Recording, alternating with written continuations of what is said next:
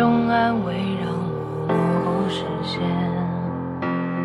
是一种安全让我得到睡眠，是一种妥协变成一种浪费，还有什么能成全？我穿过现实面，是有风险，观影需谨慎。听冰糖电影，有效躲避烂片。嗨，你好，我是冰糖。本期我们要聊的电影是《新迷宫》。上一期《夏洛特烦恼》，咸鱼翻身还是咸鱼？这一期节目的下面呢，也有很多留言。然后呢，最精彩的、得到了最多赞的一条留言是好青年唐小贤他说的：“繁华只觉秋雅香，平淡方知都美好。”他引用了这样一句话。然后说《夏洛特烦恼》，笑点足够捧腹，泪点足够深刻。愿你我珍惜身边人。虽然我们上一期节目的评论角度呢不是在喜剧效果这方面，但是当然《夏洛特》是一部非常优秀的喜剧了。感谢他的留言。嗯，叫鹿野三宗的听友他说，主播的声音好虚弱，欣赏不能。嗯，当时就是虚弱了嘛。虚弱的人应该得到关怀，不是吗？为什么被鄙视了呢？冰糖满地打滚，求可怜。哈哈，嗯，好的，我会接纳你的意见啊，我会注意的，就是尽量不把比较累的这种情绪带到节目当中。谢谢你的留言。音乐小佳说，港囧和《夏洛特烦恼》比差了八百个煎饼侠。《夏洛特烦恼》作为一部喜剧，确实是比港囧要精彩的多。我只是觉得对煎饼侠稍微有点不公平。冰糖觉得煎饼侠还是可以的，还是你只是想突出港囧和夏洛特烦恼之间的差距是特别特别大的呢？那么接下来来说一下，有一个传闻说夏洛特烦恼是抄袭了一部美国电影啊。我们的留言评论里也有大家在询问这件事。那那部美国电影的名字呢是佩吉苏要出嫁，佩是玉佩的佩。鸡是虞姬的姬，苏是苏州的苏，佩吉苏要出嫁。如果大家有怀疑呢，我觉得是自己去看一下这部电影是最好的，就是不要随便相信留言吧，用自己的眼睛去看一看才是最可靠的。而且去看这部电影的话有福利哦，可以看到小鲜肉尼古拉斯凯奇。另外呢，里面还有一个日后非常有名的男演员，我就不说了，你们自己去看能不能认出他。如果你想和以上的听友一样给我们节目留言，或者提一些建议，讲述电影的故事，或者你和电影的故事的话，请添加我们的微信公众账号和新浪微博“冰糖电影”，不仅能留言，还能打赏哦。那今天的节目到底值不值得打赏呢？一起来听听看。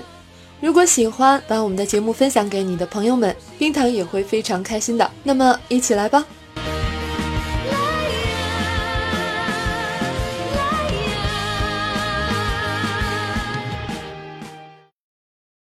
你黄叔家的闺女黄欢昨天晚上失踪了，不是失踪，就是那王八蛋给害的。昨天晚上黄欢从那过，他就跟着那个方向走了。就那尸体，早上发现的那个，是你家男人陈自立。谁啊？哎哎！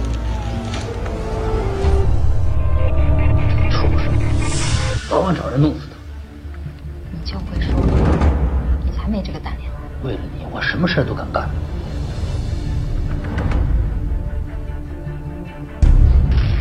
三千，两千。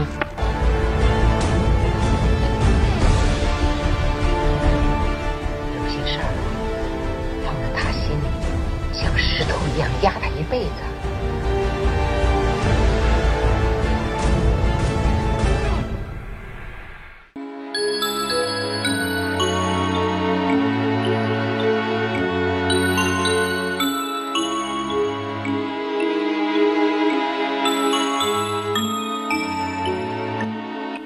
宫真的是神作吗？感谢影评人淘淘淘电影授权我们改编这篇影评。这阵子快被新迷宫刷屏了，无论是微博、朋友圈，还是各种微信公众号，都在各种力推本片，年度最佳、神作、杰出处女作、年度神作，不看不行，是人都得看。总之，满是各种好评。很开心华语电影能出现一些惊喜，也确实希望他们是惊喜。不过，每次看到这样打鸡血一样的推荐，总是喜欢保持一些距离。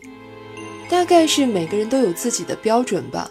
我很害怕用一种接近非理智的状态推荐电影，哪怕是再喜欢的东西，也会加个前提：是我最爱，是我喜欢。因为始终明白，电影终究是个人爱好的映射，口味不同，爱好也不同。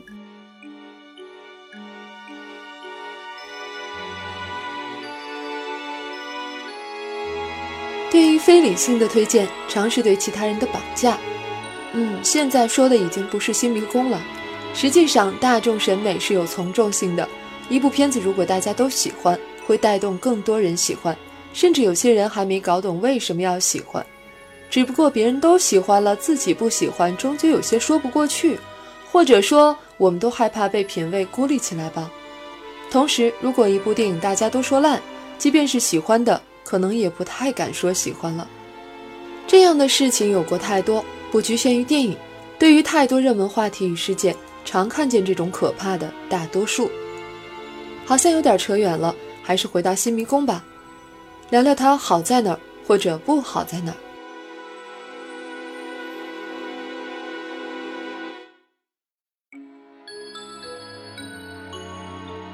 或者是之前好评太多，使得我对这部片子期待过高。电影其实并没有带给我想象中的惊喜。不过还是要承认，这确实是一部有想法和有诉求的片子。你能明显感受到，这是一部影迷拍的电影。这里有创作者的迷影情节，就是在见识了太多的好电影之后呢，影迷总会试图通过更不同的方式来表达自己的电影，而绝不是常规的大众的方式。所以我说，《新迷宫》是迷影式的，《新迷宫》的好是一目了然的。国内真正在用心做剧本，且让你真正觉得有想法、试图做些革新的，其实没太多。比如《飞行的守望者》《罪恶迷城》，或是程耳的《边境风云》。片子好不好不说，起码剧本是有想法的，而且试图做出些花样。《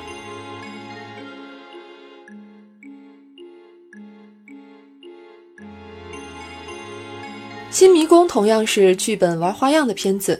多视角、多线性，这种电影我喜欢称其为拼图电影，就是让观众彻底远离上帝视角，每部分都仅给你一个人物视角，让你从他的视角出发，看到仅属于他能看到的那部分。只有你能将几个人物的故事都看完，综合所有人的视角，才能拼出这张大图，拼合出真相。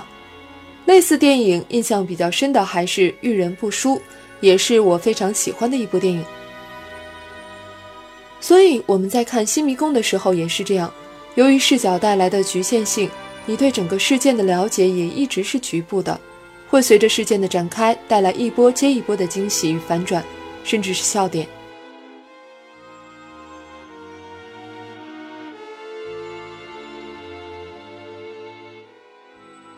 影片据说源自一个真实事件，是导演制片人家乡的一个故事，一口棺材换了三家。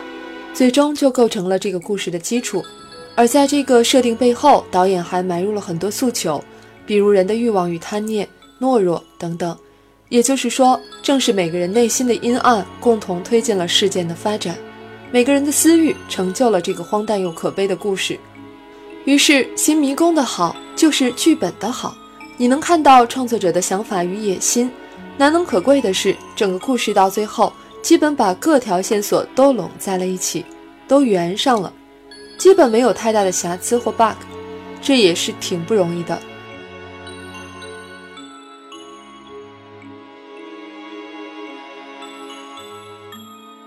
可能还是投资太低了吧，一百七十万，虽然仅是前期费用，但是对制作一部剧情长片来说还是太捉襟见肘了。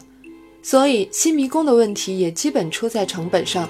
演员确实太成问题，背台词的感觉非常强，尤其是第一部分，因为这种多线叙事，起码要在第二部分开启新的视角的时候才会好看起来，而刚开始的表演其实还是挺折磨人的，比较硬，包括节奏和很多细节的部分，总觉得还可以再磨一磨。大体上，如果是一个非常成熟的团队且投资足够的话，这绝对可以拍成一部非常经典的犯罪片。而现在的条件是要打折扣的。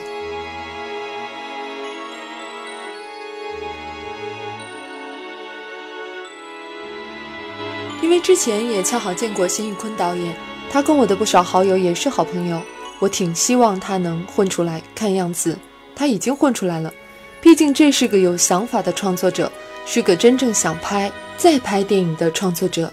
也希望他之后能一直坚持现在的想法，当资本和经验多了，可以坚持做更多的好电影。不过《新迷宫》我大概只能给七分，剧本很好，非常好，但执行是有折扣的。我也希望能有更多人支持一下这种电影，起码是个不同，是个新的体验。但是没必要搞些噱头或过度夸张的东西。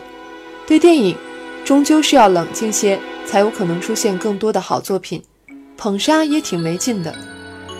现在甚至以后，我应该一直是这种想法，因为你们爱的只是某部电影，我爱的是电影。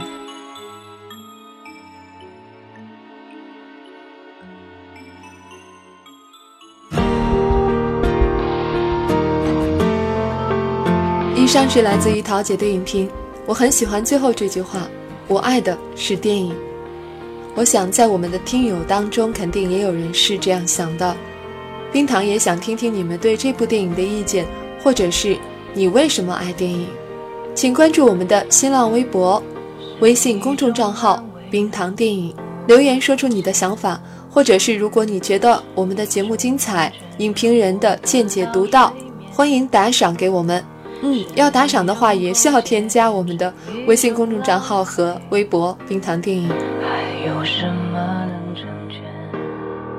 我穿过现实面，是无声的宣泄，被预设的寂寞又出现，不愿主张是全解，未完成的偏见，该说再见，过去的世界。